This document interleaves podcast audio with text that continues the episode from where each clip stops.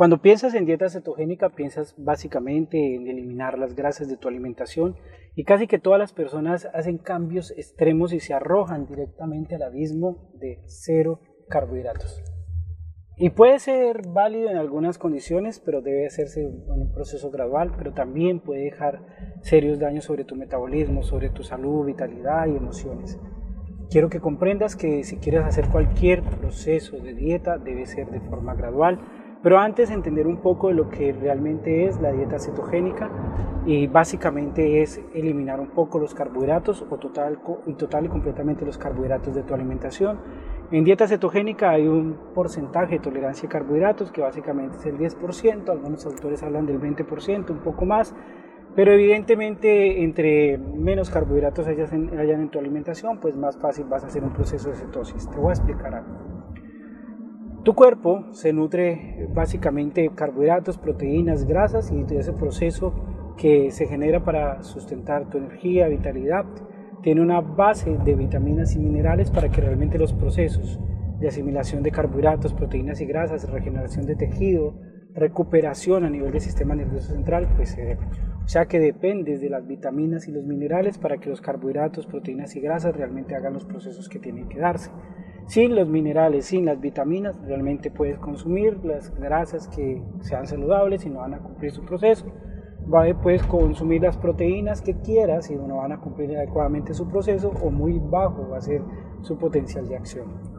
Pero estamos hablando de dieta cetogénica y era importante explicar un poquito sobre ello. Y en dieta cetogénica eh, decía ahora que quitamos los carbohidratos y básicamente te nutres de proteínas y grasas. Las proteínas van a ayudar a la formación de tejido, a la regeneración de tejido y otros procesos de la vitalidad, porque no solamente se ocupan de la regeneración de tejido y formación de, tejido.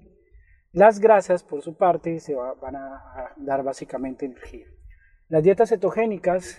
básicamente lo que hacen es hacer que tu cuerpo use la grasa como sustrato de energía. Use la grasa, use el colesterol, use los diferentes elementos que se derivan de la grasa como forma de energía.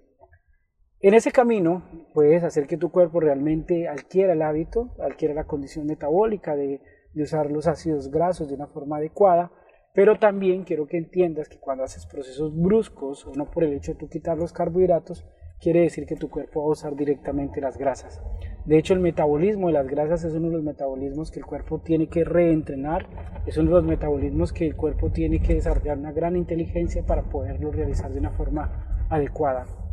Entonces el hecho de tú quitar las grasas de tu alimentación, perdón, el hecho de tú quitar los carbohidratos de tu alimentación no es base suficiente ni no genera, digamos, la tendencia obligada de que tu cuerpo tenga que usar las grasas como forma de energía. Hay muchas personas que quitan los carbohidratos y el cuerpo pues al quedarse sin recursos energéticos va directamente a usar los aminoácidos musculares como forma de energía y no específicamente la grasa porque tiene muy poca flexibilidad metabólica.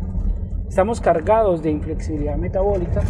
que es básicamente que tu cuerpo depende de los carbohidratos como forma de energía y los sigue almacenando y las grasas las usa poco. Quiero que entiendas que en la dieta cetogénica tienes que entrenar gradualmente tu cuerpo a asimilar, perdón, a usar las grasas como forma de energía y no depender exclusivamente de los carbohidratos. Las dietas cetogénicas tienen unos procesos increíbles a nivel salud bajan los procesos inflamatorios, por ejemplo en la fibromialgia, donde hay un proceso inflamatorio generalizado, sistémico de bajo grado, se reduce porque ese proceso inflamatorio sistémico de bajo grado está sumado a la alta ingesta de carbohidratos, a picos de insulina, eh, a picos de insulina disparados a lo largo del día y permanentes. Inclusive algunas alteraciones como el ovario poliquístico en la mujer, eh, perdón, el, el, ovario, bueno, sí, el ovario poliquístico en la mujer eh, tiende a una, tiene una gran digamos, base de resistencia a la insulina, de alteraciones metabólicas, que se dan ya que saben que la insulina es la hormona que hace que crezca absolutamente todo. Entonces se ha observado que en dietas altas en carbohidratos se aumenta también algunos digamos eh, elementos sobre las capas foliculares de la mujer eh, que se encuentran adentro en el ovario y empieza pues a generarse un ovario poliquístico también.